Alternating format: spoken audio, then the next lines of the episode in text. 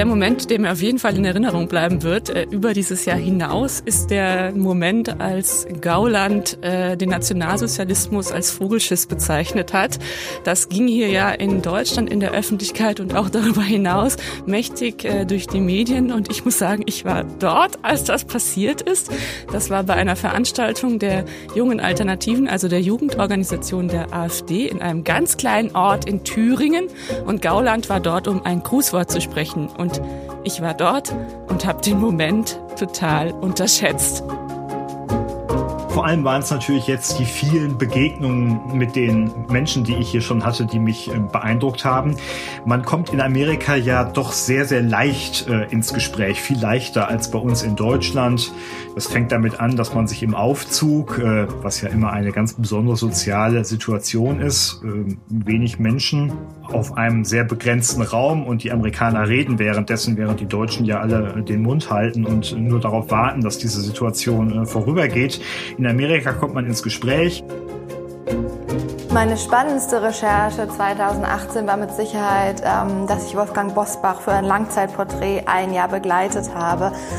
Der CDU-Politiker hatte sich ja Herbst 2017 nach 23 Jahren aus dem Bundestag verabschiedet und ich habe ihn bei diesem Abschied begleitet mit allen Gefühlen, die dazugehört, also Hoffnung, Angst, Enttäuschung, aber am Ende auch dem Gefühl der Freiheit, das sich einsetzte.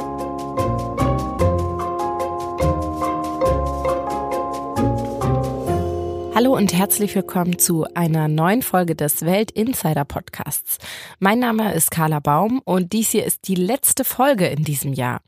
Wir nehmen auch die letzten Tage des Jahres zum Anlass, mal zurückzublicken auf 2018, was wir so erlebt haben in der Redaktion und da kommen immer sehr, sehr viele Geschichten zusammen, die in einer der letzten Zeitungen des Jahres aufgegriffen werden. Da können Reporter erzählen, was sie bei ihren Recherchen, bei ihren Reisen so erlebt haben. Es sind Situationen, die normalerweise nicht ihren Weg in die Zeitung finden.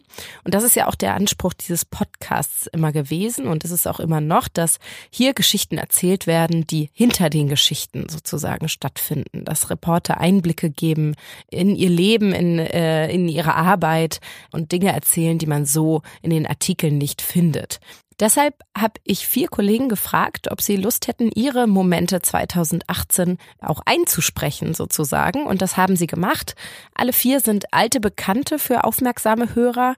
Wir haben Sonja Gillert, wir haben Ricarda Breiton, Daniel Sturm und Tina Kaiser. Alle waren schon mal hier zu Gast im Podcast mit verschiedenen Geschichten. Den Anfang macht Daniel Sturm. Der hat jetzt im Herbst äh, neu als US-Korrespondent in Washington angefangen und beschreibt die Erlebnisse aus seinen ersten Wochen. Viel Spaß beim Zuhören. Ja, ich bin hier vor wenigen Wochen in Washington DC angekommen, der amerikanischen Hauptstadt. Und wie das so ist, wenn man in eine neue Stadt kommt oder gar in ein neues Land, äh, was man noch nicht kennt, wo man zumindest noch nicht gewohnt hat, ist das natürlich alles wahnsinnig aufregend. Und genau so geht es mir gerade und so ist es mir in den vergangenen Wochen gegangen. Ich bin dabei, ähm, diese Stadt zu erkunden, ähm, zu erfahren im wahrsten des Wortes, zu erlaufen und wahnsinnig viel zu lernen. Äh, das macht wirklich viel Spaß. Ähm, es ist nicht nur die Stadt und die sehr, sehr unterschiedlichen Viertel dieser Stadt, von der National Mall mit diesen ganzen tollen Museen, ähm, die ich natürlich längst noch nicht alle besucht habe, bis hin zu den ja sehr unterschiedlichen Neighborhoods, ähm, die man nach und nach sich so äh, erkunden kann. Ähm, es sind vor allem natürlich auch die neuen Themen, die eine fantastische Breite auffassen. Amerika ist ja mehr als nur sein Präsident und die Ermittlungen in der Frage, inwieweit Russland die Präsidentschaftswahlen 2016 beeinflusst hat gewiss ein wichtiges Thema und ich hänge mich da auch rein und lese viel und versuche zu recherchieren. Ähm, aber es gibt ja auch noch andere Dinge, zum Beispiel das allgemeine Phänomen des Populismus, der ja um sich greift, die Lage der Demokraten, die doch deutlich nach links rücken, während die Republikaner eben klar nach rechts rücken die Spaltung des Landes in mehrfacher Hinsicht, ähm, Stichwort Einkommensverteilung, das Phänomen des enormen Drogenkonsums, ähm, der dazu führt, dass die Lebenserwartung in diesem Land gerade sinkt, was ja ein ganz erstaunliches Phänomen in einem wohlhabenden Land ist. Äh, was auch zusammenhängt mit der relativ hohen Selbstmordrate. Da geht das Thema ähm, Schusswaffen natürlich mit rein. Ähm, ja, die Schwarz-Weiß-Thematik ist natürlich äh, vor dem Hintergrund von Gentrifizierung auch wieder präsent. Also das sind alles ähm, bedeutende Themen, denen ich mich jetzt annähern will und äh, wo ich zum Teil noch gar nicht viel weiß, aber sehr, sehr neugierig bin. Aber es gab natürlich in diesen Tagen, in denen ich jetzt hier bin, auch schon ähm, wirklich bedeutende Ereignisse, die Midterms, die Zwischenwahlen, bei denen ja die Demokraten kräftig Sitze im Repräsentantenhaus hinzugewonnen haben, während die Republikaner ja ihre Mehrheit im Senat äh, durchaus ausbauen konnten. Für mich war sehr eindrucksvoll zu sehen, wie die Amerikaner ihren früheren Präsidenten George Herbert Walker Bush äh, betrauert haben. Ähm, für mich war Bush immer eine wichtige Figur, weil die Revolution in Osteuropa und in der DDR 1989 für mich eigentlich ein sehr ja das vielleicht prägendste Ereignis meines politischen Lebens ist und Bush war ja in dieser Zeit Präsident. Er hat ja uns Deutschen die Vereinigung möglich gemacht gegen ja durchaus vorhandene Widerstände in anderen Ländern. Man denke nur an Frankreich und Großbritannien, an François Mitterrand und Margaret Thatcher, die da sehr gebremst haben, anders als George Bush der Ältere. Ähm, als der Leichnam im Sarg äh, zum Kapitol gebracht wurde, waren ja viele Amerikaner da, auch ein paar äh, ausländische Touristen, die sich diese Szenen angeguckt haben. Es gab diese sehr martialischen 21 ähm, Salutschüsse aus vier Kanonen, die aufgebaut waren. Ähm, das war interessant zu beobachten, sehr martialisch, wie ich schon sagte. Auf der anderen Seite aber unmittelbar nachdem die Kanonen geschossen hatten, posierten dann also die Soldaten dort äh, mit den Touristen für Selfies und ließen sich sehr, sehr geduldig fotografieren. Ähm, es war dann ein sehr, sehr großer Andrang ähm, nach diesen äh, Feierlichkeiten äh, von Menschen, die unbedingt den aufgebahrten Sarg in der Rotunde des Kapitols sehen wollten. Äh, an dem Abend erschien mir die Schlange zu, zu, äh, zu lang und vor allem war es ziemlich kalt draußen, ähm, so dass ich in der Nacht nochmal wiedergekommen bin, um vier Uhr morgens etwa. Und da kam man relativ schnell in das Kapitol rein. Ich wollte unbedingt sehen, wie sich die Menschen ja, dem Sarg da nähern und wie sie sich von ihrem früheren Präsidenten verabschieden. Das war eindrucksvolles zu sehen. Man kam relativ schnell rein. Es gab zwar eine Sicherheitskontrolle, aber das ging recht flott. Und mit einer, ja, mit einer gewissen Andacht haben die Menschen dort gestanden, äh, minutenlang verharrt.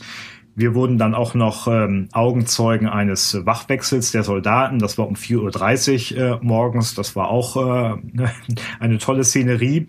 Ähm, aber vor allem waren es natürlich jetzt die vielen Begegnungen mit den Menschen, die ich hier schon hatte, die mich äh, beeindruckt haben.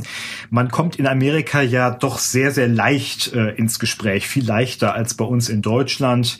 Das fängt damit an, dass man sich im Aufzug, äh, was ja immer eine ganz besondere soziale Situation ist, äh, wenig Menschen, ähm, auf einem sehr begrenzten Raum und die Amerikaner reden währenddessen, während die Deutschen ja alle den Mund halten und nur darauf warten, dass diese Situation äh, vorübergeht. In Amerika kommt man ins Gespräch. In Amerika wird auch wesentlich schnell die eigene Visitenkarte gezückt, ähm, beziehungsweise die des anderen erbeten. Ich war bei einer Veranstaltung und nahm mir, glaube ich, sieben eigene Visitenkarten mit. Die waren im Nu weg, weil ich danach gefragt wurde. Und äh, für das nächste Mal werde ich jetzt mir deutlich mehr äh, einpacken. Man kommt also leicht ins Gespräch und man kommt nicht nur mit Amerikanern ins Gespräch, sondern die Stadt ist sehr international.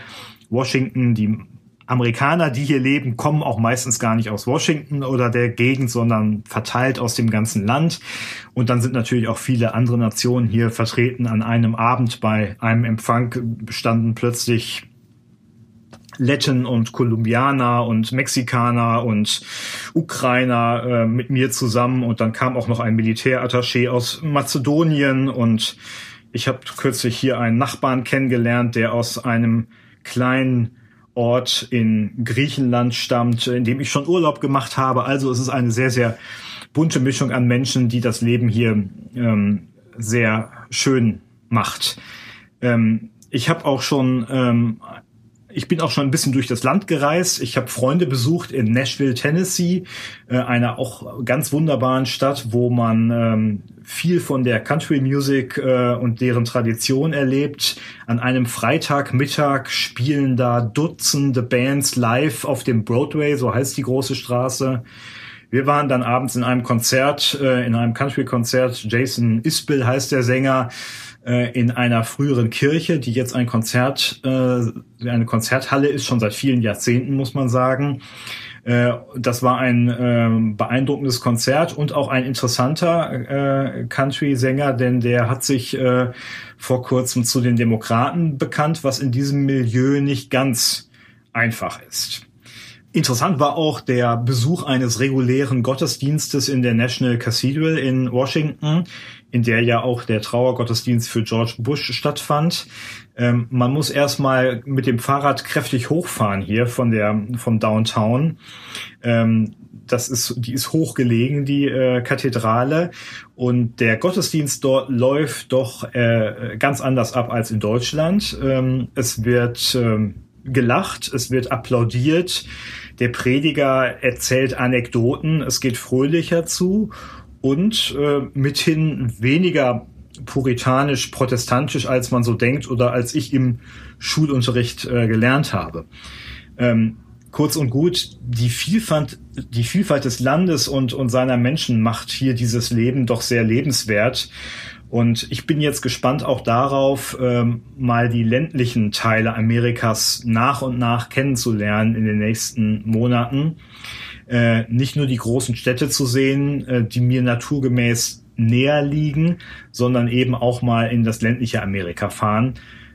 Das werden, glaube ich, ganz neue und andere Eindrücke sein. Ähm, das wird äh, auch interessant sein, mit den Menschen dort zu sprechen, wenngleich ich glaube, dass meine Sehnsucht nach Washington relativ schnell für mich greifbar wird. Das war Daniel Sturm aus Washington. Und äh, nun hören wir Ricarda Breiton, Redakteurin in der Innenpolitik, die bei einem Treffen der jungen Alternativen war, wo auch Alexander Gauland eine Rede gehalten hat. Ähm, in dieser Rede fiel ein sehr berühmtes Zitat, das äh, meiner Kollegin fast nicht als so brisant aufgefallen wäre, wie es dann später wurde. Der Moment, der mir auf jeden Fall in Erinnerung bleiben wird, äh, über dieses Jahr hinaus, ist der Moment, als Gauland äh, den Nationalsozialismus als Vogelschiss bezeichnet hat. Das ging hier ja in Deutschland in der Öffentlichkeit und auch darüber hinaus mächtig äh, durch die Medien. Und ich muss sagen, ich war dort, als das passiert ist. Das war bei einer Veranstaltung der jungen Alternativen, also der Jugendorganisation der AfD in einem ganz kleinen Ort in Thüringen. Und Gauland war dort, um ein Grußwort zu sprechen. Und ich war dort und habe den Moment total unterschätzt. Diese Situation, dass man dorthin kommt, da sitzt äh, und sich anhört, was passiert und danach zu dem Schluss kommt, das ist eigentlich gar nicht so relevant, dass man darüber berichten muss. Ich glaube, die hatte ich danach nie wieder. Und vielleicht kann ich ein bisschen erzählen, wie das dort vorlief. Ich bin an dem Freitagabend, also am Tag davor angereist, äh, fand, äh, wie gesagt, das schon ganz komisch, dass es in so einem kleinen Ort ist. Äh, in so einer Veranstaltungshalle war das und bin dort angekommen, war morgens dort, habe ähm, drei, vier Journalistenkollegen, die ich noch nicht kannte, getroffen. Wir haben uns da hinten eingerichtet und der ganze Tag war schon recht absurd. Also wir wurden äh, recht scharf angegangen von den Ordnern dort, durften unsere Plätze nicht verlassen, durften nicht mit anderen sprechen. Also so war die Ansage. Da saßen wir also hinten und haben uns eigentlich darauf eingestellt, zwei Tage Streit der jungen Alternativen uns anzuhören. Und am Sonntag sollten Gauland, Meuthen äh, und andere sprechen. Naja, und dann kamen die aber früher als erwartet. Dann hat erst Meuthen gesprochen, Höcke kam auch, hat eine recht äh, unambitionierte Rede und vergleichsweise langweilige Rede gehalten. Und dann kam Gauland und hat in, ich glaube, 20 Minuten, 15 Minuten äh, zunächst äh, sich an der Regierung abgearbeitet, an der Flüchtlingspolitik, äh, hat sich über die Grünen echauffiert und hat gesagt, das ist der größte Feind und alle haben geschrien im Saal, abschieben, abschieben, abschieben. Also das war so die Stimmung und ich saß da hinten und dachte nur, oh mein Gott, geht's auch ein bisschen, äh, geht's auch ein bisschen ambitionierter, geht's irgendwie auch ein bisschen programmatischer, war nicht. Naja, dann kam Gauland auf, äh, auf, auf die deutsche Geschichte, auf die ruhmreiche deutsche Geschichte zu sprechen und dann fiel eben irgendwann der Satz, ähm, ja, äh, wir bekennen uns zu unserer Verantwortung, aber diese zwölf, diese verdammten zwölf Jahre sind nur ein Vogelschiss in tausendjähriger deutscher, ruhmreicher Geschichte. Und ich weiß noch, ich saß da hinten und ich habe das registriert, ich habe auch mitgeschrieben und ich dachte so, ach Gott, äh, jetzt wieder das nächste Stöckchen, über das wir alle springen sollen. Äh, das ist also eine, also völlig, äh, ja, völlig provokant, war klar, in welche Richtung das geht. Naja, und ich bin dann, ähm, bin dann rausgegangen, ähm, so eine Stunde später, also auch gar nicht sofort, und habe in der Redaktion angerufen und meinte so, ja, also bis jetzt sozusagen das und das vorgefallen. Ach ja, und Gauland, der hat mal wieder die, den Nationalsozialismus verharmlost. Also es war ja nicht das erste Mal. Kurz davor hat er die Leistungen äh, der Soldaten im Zweiten Weltkrieg sozusagen betont. Und das war jetzt so der nächste Fauxpas. Und ich habe das erzählt und sagte so, ja, ist klar, in welche Richtung das geht. Ähm, geht nur darum zu provozieren. Und ich habe auch gesagt, er macht das ja ganz geschickt. Also er hat davor natürlich gesagt, dass man das dass wir das nie vergessen dürfen, dass das zu den dunkelsten Kapiteln in der deutschen Geschichte gehört, also sinnbildlich.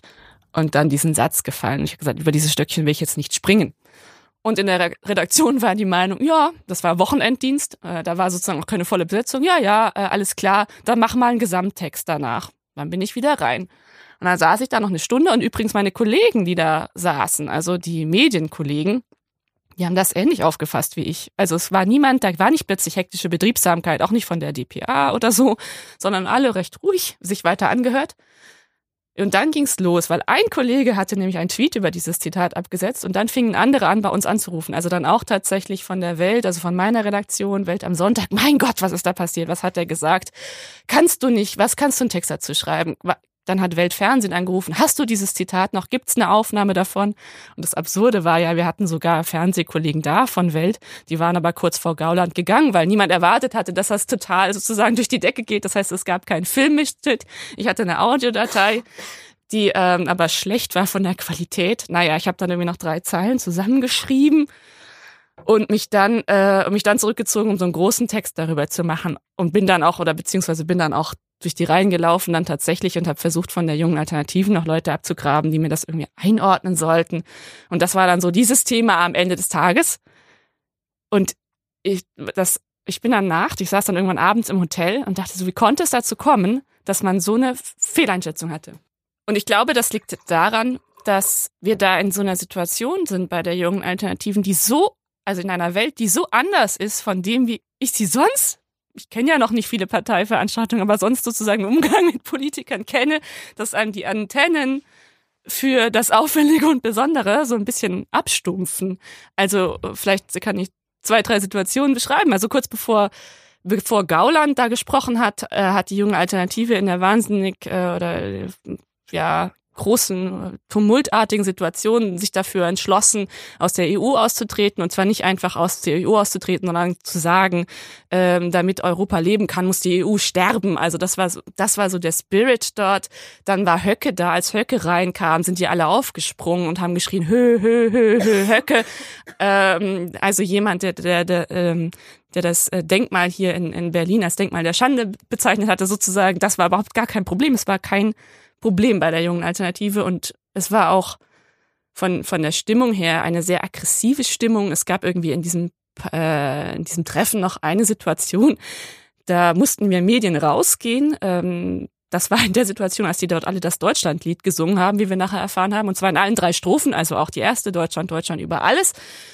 Und ähm, das hat jemand gefilmt aus der jungen Alternativen und hat ähm, und das hat so viel Ärger gegeben, dass der danach rausgerannt ist. Wir standen draußen, haben das gesehen und wurde so von einem Mob von drei oder vier verfolgt, die offensichtlich vorhatten, den zu verprügeln.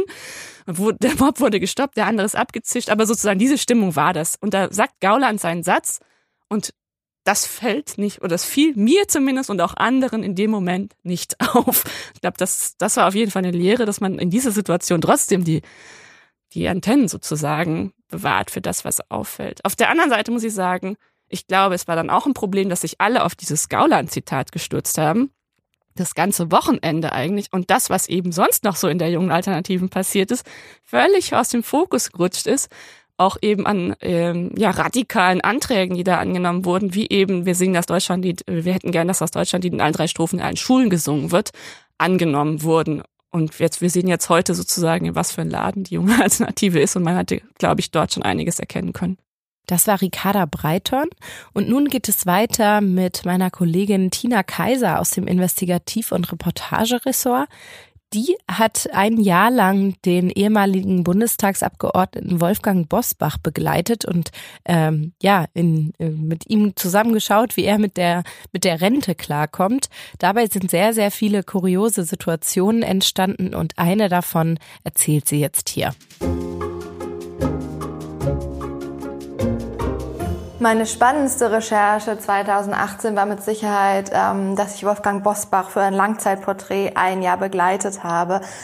Der CDU-Politiker hatte sich ja Herbst 2017 nach 23 Jahren aus dem Bundestag verabschiedet und ich habe ihn bei diesem Abschied begleitet mit allen Gefühlen, die dazugehört, also Hoffnung, Angst, Enttäuschung, aber am Ende auch dem Gefühl der Freiheit, das sich einsetzte. Ähm, und neben all diesen großen Gefühlen gab es auch in diesem Jahr viele skurrile Momente, ähm, die die Recherche für mich besonders gemacht haben. Und die hatten sehr oft damit zu tun, äh, dass Bosbach das erste Mal in seinem Leben ohne Sekretärin klarkommen musste und sich zeigte, dass er ein ziemlicher Chaot ist. Ähm, viele dieser Szenen kommen in dem Artikel vor, aber es gab so viele, dass ich gar nicht alle untergebracht habe. Insofern bin ich froh, dass ich jetzt noch eine weitere unterbringen kann. Und zwar äh, begab es sich, ich glaube, es war der 15. Januar ähm, 2018, dass ich mit seiner Tochter Caroline Bosbach ähm, beim Kaffee saß und ihr eigentlich eher beiläufig erzählte, ähm, dass ich Bosbach äh, am nächsten Tag zu Hause besuchen werde. Und äh, sie guckte mich total entgeistert an und sagte, äh, weiß meine Mutter davon? Und ich habe gesagt, ja, keine Ahnung, äh, gehe ich von aus. Und sie rief dann gleich ihre Mutter an. Äh, Frau Bosbach wusste natürlich von nichts, äh, weil Wolfgang Bosbach es schlicht vergessen hatte zu sagen, dass am nächsten Tag äh, die Reporterin der Welt am Sonntag plus Fotograf zu ihnen nach Hause kommt. Ähm, nach einigem Hin und Her äh, durfte ich dann aber trotzdem kommen. Ähm, äh, mit der Prämisse, wir dürfen äh, nur kurz ins Wohnzimmer und dann bitte gleich in den Keller. Ähm, war jetzt aber auch in dem Fall nicht so schlimm, weil der Keller allein war spannend genug. Ähm, äh, Bosbach hütete da nämlich ähm, sein Vermächtnis, ein Archiv, ähm, von seinen äh, 1000 äh, oder 10.000 wohl eher größten Momenten. Also seit den 70er Jahren hat Bosbach jeden Artikel, den er zu greifen kriegen konnte, über sich selbst gesammelt, seiner Mutter gegeben. Seiner Mutter, seine Mutter hat es dann eingeklebt, ausgeschnitten eingeklebt, ordentlich auf ähm, Papier und den Aktenordner äh, geordnet und ähm, danach dem Sohn zurückgegeben. Also das führt dazu, dass Wolfgang Bosbach 34 Aktenordner äh, von Artikeln seit den 70er Jahren in seinem Keller stehen hatte und die wollte er mir zeigen und mit mir äh, dann quasi nochmal so ein bisschen nostalgisch sein, während er darin blätterte. Wir gingen also in den Keller, erstmal vorbei an einer riesigen Wand voll Karnevalsorden, die er im Jahr, Laufe seiner Jahre so geschenkt bekommen habe ähm, und äh, äh gingen dann durch einen äh, merkwürdigen Zwischenabstellraum, wo ein Trampolin und ein Stepper stand und an der Wand ein großes Plakat äh, des Schlagersängers Der Wendler hing. Äh, dann in den nächsten Keller, das war so ein kleiner Abstellraum, der vollgepackt war mit Regalen, die wiederum vollgestopft waren mit äh, Kisten mit Weihnachtsschmuck, Karnevalsutensilien, alten Koffern und dazwischen Aktenordner, also eben äh, Bosbachs großes Archiv. Und äh, weil da aber kein Platz war, trug er dann wiederum die Ordner in sein mini kleines Homeoffice, was er da auch im Keller hatte, nicht viel mehr als ein Verschlag. Und da äh, fanden sich dann weitere Skurrilitäten, unter anderem ähm, ein Regal mit einer DVD-Sammlung und jede Menge Büchern, unter anderem äh, Klitschko, unser Fitnessbuch. Und äh, dem gegenüber stand so ein ganz kleiner Tisch, wo eine wirklich uralte Schreibmaschine stand, wo dann Bosbach auch bereitwillig erklärte, dass er die auch immer noch benutzte, um Briefe zu schreiben. Ähm, äh, ich habe im Laufe der Recherche auch gelernt, dass er sehr schlecht Dinge wegschmeißen kann. Also darunter leidet offensichtlich auch seine Frau, dass er immer meint, das sei doch noch gut. So also auch diese Schreibmaschine. So, und dann, äh, was ich wirklich super fand, über der Schreibmaschine hing also zum einen eine Weltkarte und auch zum anderen so eine ähm, Schreibmaschinen geschriebene Liste, wo groß drüber stand, nicht vergessen, Ausrufezeichen.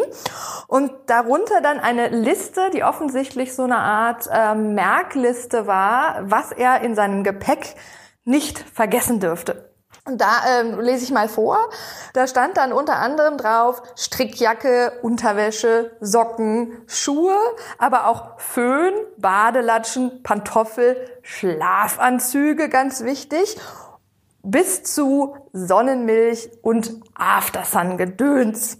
Was man also alles so als ähm, Handelsreisender Dauerredner äh, durch die Politik braucht.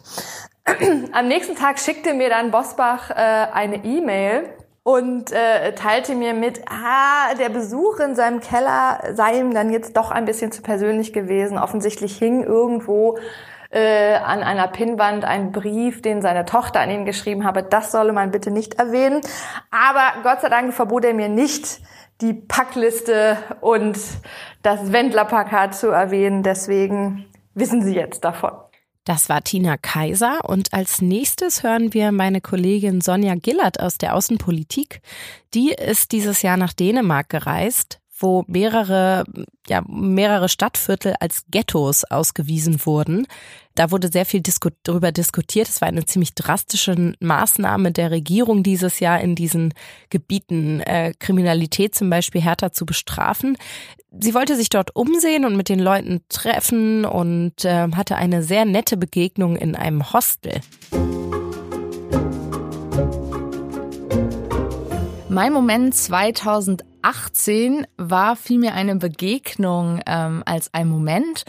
Und zwar hat diese Begegnung stattgefunden in einem super hippen Hostel äh, mit Birkenstämmen an den Wänden und es gab auch Aperol Spritz und Milchkaffee in einem Ghetto in der dänischen Stadt Aarhus.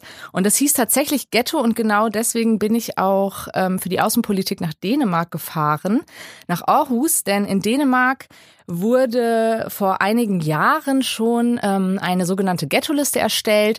Da hat man nach ganz verschiedenen Kriterien, also Einkommen, Kriminalität, ähm, Bewohner aus nicht westlichen Ländern und ganz viel anderen theoretischen Kriterien ähm, eine Bewertung vorgenommen und dann eben festgestellt, wo ein bestimmter Anteil dieser Punkte zustimmt. Und das sind dann Jetzt kommt es endlich Ghettos. Und ähm, ja, ich habe mich in Berlin gefragt, ähm, was das denn überhaupt sein soll und ähm, was die Menschen denn dort darüber denken, dass man ihr ihren Stadtteil oder ihren Bezirk Ghetto nennt. Und bin dann nach Aarhus gefahren und saß dann irgendwann in diesem Hostel. Ähm, und in diesem Hostel saß ich auch nur, weil ähm, all meine Gespräche, die ich so schön ausgemacht hatte vorher, ausgefallen sind. Und ich hatte mir so ein Ghetto ähm, so vorgestellt, dass da jetzt ganz viele Menschen zwischen hohen Hochhäusern sein werden und es natürlich überhaupt kein Problem ist, äh, Interviews zu machen, um etwas herauszufinden. Leider war ich dann da im April an einem ziemlich kalten Tag. Es war sehr windig. Es gab auch Hochhäuser, ich glaube acht Stück. Äh, es gab ziemlich neue Straßen, da das ein, ähm, ja, dass da dieser Bezirk umgewandelt werden sollte, damit diese Probleme, die den Bezirk laut Regierung zum Ghetto machen, beseitigt werden. Und äh, saß da und dachte mir so, ja, was berichte ich denn jetzt hier überhaupt noch? Und dann hat mich ähm, Abdullahi angesprochen, der da nämlich schon ganz lange wohnt. Und der saß äh, in diesem Hostel, ist auch ein Café, und telefonierte ganz geschäftig rum äh, und fragte mich, was ich denn jetzt hier mache. Ähm, und dann habe ich ihm halt erzählt, ja, ich wollte mal wissen, wie ihr das findet, dass man diesen Stadtteil Ghetto nennt und vor allem, wie ihr das findet, dass die Regierung ganz viele harte Maßnahmen durchführen will, um die Integration zu befördern. In Dänemark ähm, ist ja eine ähm, liberal-konservative äh, Partei an der Regierung und die wird gestützt von der dänischen Volkspartei, einer rechten Partei. Und äh, ja, also gibt es eben in dem Land, das auch ein sehr aus ausgiebiges Sozialsystem hat, verschiedene Strategien, Integration zu befördern. Äh, unter anderem sind das so Sachen wie in Ghettos Kriminalität doppelt zu bestrafen. Und das wurde diskutiert. Ja, und Abdullahi ähm, hat mir dann erzählt, äh, ich wohne hier seit 20 Jahren und das ist mein Zuhause. Aber es hat sich einiges getan. Und äh, dann sind wir so ein bisschen zwischen den Hochhäusern spazieren gegangen und er hat mir gezeigt, wo der Kindergarten abgebrannt ist vor zehn Jahren und hat dann gesagt, und das hat mich sehr überrascht, also er hat gesagt, er fand das schlimm, das hat mich nicht überrascht, aber hat dann gesagt, dass er diese Gesetze, äh, die man in diesen Bezirken durchführen will, für ihn eigentlich genau der richtige Weg sind. Und dann sagte er den Satz so ungefähr, denn sonst sind die Leute, die hier alles anzünden oder ähm, randalieren, der King. Und ähm, hat mir dann erzählt, wie er selbst vor ungefähr zehn Jahren ähm, einen Fußballverein gegründet hat mit Freunden. Also Abdullahi kommt aus dem, ist mit seiner Familie aus dem Sudan gekommen vor vielen Jahren. Es leben auch relativ viele Menschen, deren Familie aus dem Sudan stammt in dieser Gegend. Er hat einen Fußballverein gegründet, hat dann erzählt, wie die Polizei plötzlich angefangen hat durchzugreifen. Also es gibt in dem Stadtteil schon echt viel Entwicklung. Und ähm, ja, wie sich dann was getan hat nach und nach. Und er das eigentlich ganz okay findet. Und ich finde, für mich war das ein besonderer Moment, weil zum einen ist es als Reporter immer wieder schön, wenn man dieses Glück hat, äh, einen Gesprächspartner zu treffen, wenn man eigentlich gerade denkt, ups, wie, wie soll ich jetzt mehr erfahren, wo geht's hier eigentlich weiter bei meiner Recherche? Äh, und zum anderen war ich auch überrascht, dass er so ein bisschen mit meiner Vorstellung gebrochen hat. Ich muss aber auch sagen, am nächsten Tag habe ich dann noch mehr Menschen gefunden, mit denen ich sprechen konnte. Unter anderem eine Gruppe äh, Frauen, die in der Gegend wohnen, die konnte ich treffen. Das war ganz toll. Die haben, fanden das ganz spannend, dass deutsche Medien kommen und mit ihnen reden wollen. Die kamen teilweise gebürtig aus dem äh, Libanon und auch aus dem Sudan. Die Nachbarschaftsmütter. Und die haben aber schon auch gesagt, ja, sie finden, man kann durchgreifen und es ist wichtig, dass die Polizei sichtbar ist und ähm, versucht, was zu ändern. Aber dass man das Ghetto nennt hier, das fanden sie schon ein Problem für sich. Also sie meinten, wir sind stigmatisiert. Ähm, und was ist das für ein Gefühl als Kind, äh, hier aufzuwachsen? Und dann heißt es, man kommt jetzt aus dieser Problemgegend. Und das war, also es war wirklich ganz spannend, weil ähm, am nächsten Tag, also nach dieser Begegnung mit Abdullahi, habe ich dann noch ein Teil der Gegend erkundet, den ich vielleicht selber gar nicht direkt entdeckt hätte. Und zwar, wenn man eine, also er hat mich darauf hingewiesen, dass wenn ich jetzt diese neu asphaltierte Straße, die man gerade gebaut hatte, um es da schöner zu machen, äh, ganz bis zum Ende gehe, dann ähm, wäre es wirklich ein bisschen so, als wäre ich in seiner, in der Heimat seiner Eltern, in seiner Heimat. Denn da war da eine Markthalle mit, ähm, ja, Gewürzen und Essen aus den verschiedensten Ländern. Ähm, da gab's äh, einen, einen Metzger, der alles ähm, ja, halal angeboten hat, also halal geschlachtetes ähm, äh, Fleisch. Und da waren die Leute auch relativ offen, dann tatsächlich ein bisschen zu erzählen, wie es ihnen denn hier gefällt. Und da haben sich einige auch gefreut, dass äh, die Stadt mittlerweile sehr viel Geld in die Hand genommen hat, um die Gegend auch einfach schöner zu machen. Ähm, also weil sehr trist aussah, vor allem wenn es so kalt ist. Und da werden jetzt so ein Fußballplatz gebaut und einige Gebäude wurden sogar abgerissen und die Gegend entwickelt sich. Und ja, es war so eine, eine, spannende Recherche, weil man mit so ein bisschen mit seinem Klischee auch konfrontiert war, mit seiner Vorstellung und das dann mit durch echte Begegnungen, echte Menschen für die Leser testen durfte. Ähm, das war wichtig. Was ich dann allerdings festgestellt habe, als ich jetzt nochmal zurückgeblickt habe und im Internet nochmal gegoogelt habe, Ghetto-Liste, die kommt nämlich immer im Dezember heraus, ist, dass jetzt nicht mehr nur 22 Stadtteile auf dieser Liste stehen, sondern 29. Und ehrlich gesagt bin ich jetzt doch ein bisschen neugierig, vielleicht nochmal in dieses Ghetto zu reisen und ähm, herauszufinden, also ich habe auch mit der Polizei damals gesprochen, was sich denn da jetzt getan hat. Also ob die irgendeine Veränderung spüren und wie das denn jetzt sein kann, dass es jetzt mehr Stadtteile gibt. Ob die die Kriterien vielleicht ähm, so stark geändert haben oder ob diese ganzen Initiativen bisher noch nicht so viel gebracht haben. Ja, liebe Hörer, man könnte ewig so weitermachen. Ich könnte meinen Kollegen ewig dabei zuhören, wie sie erzählen, was sie dieses Jahr so erlebt haben. Wir tauschen uns in der Redaktion auch immer viel darüber aus aber ich will sie nicht als ihre Zeit nicht allzu sehr strapazieren und deswegen belassen wir es jetzt mal bei diesen vier Geschichten. Ich hoffe, Sie haben einen kleinen Blick hinter die Kulissen werfen können und es hat Ihnen Spaß gemacht. Ich freue mich, wenn Sie auch im neuen Jahr unsere Hörer bleiben. Ich freue mich, wenn Sie uns abonnieren auf allen möglichen Podcast-Plattformen äh, wie zum Beispiel Spotify oder iTunes. Und jetzt wünsche ich Ihnen aber erstmal einen guten Rutsch ins neue Jahr und schöne erste Tage im Jahr 2020. 2019. Bis bald. Tschüss.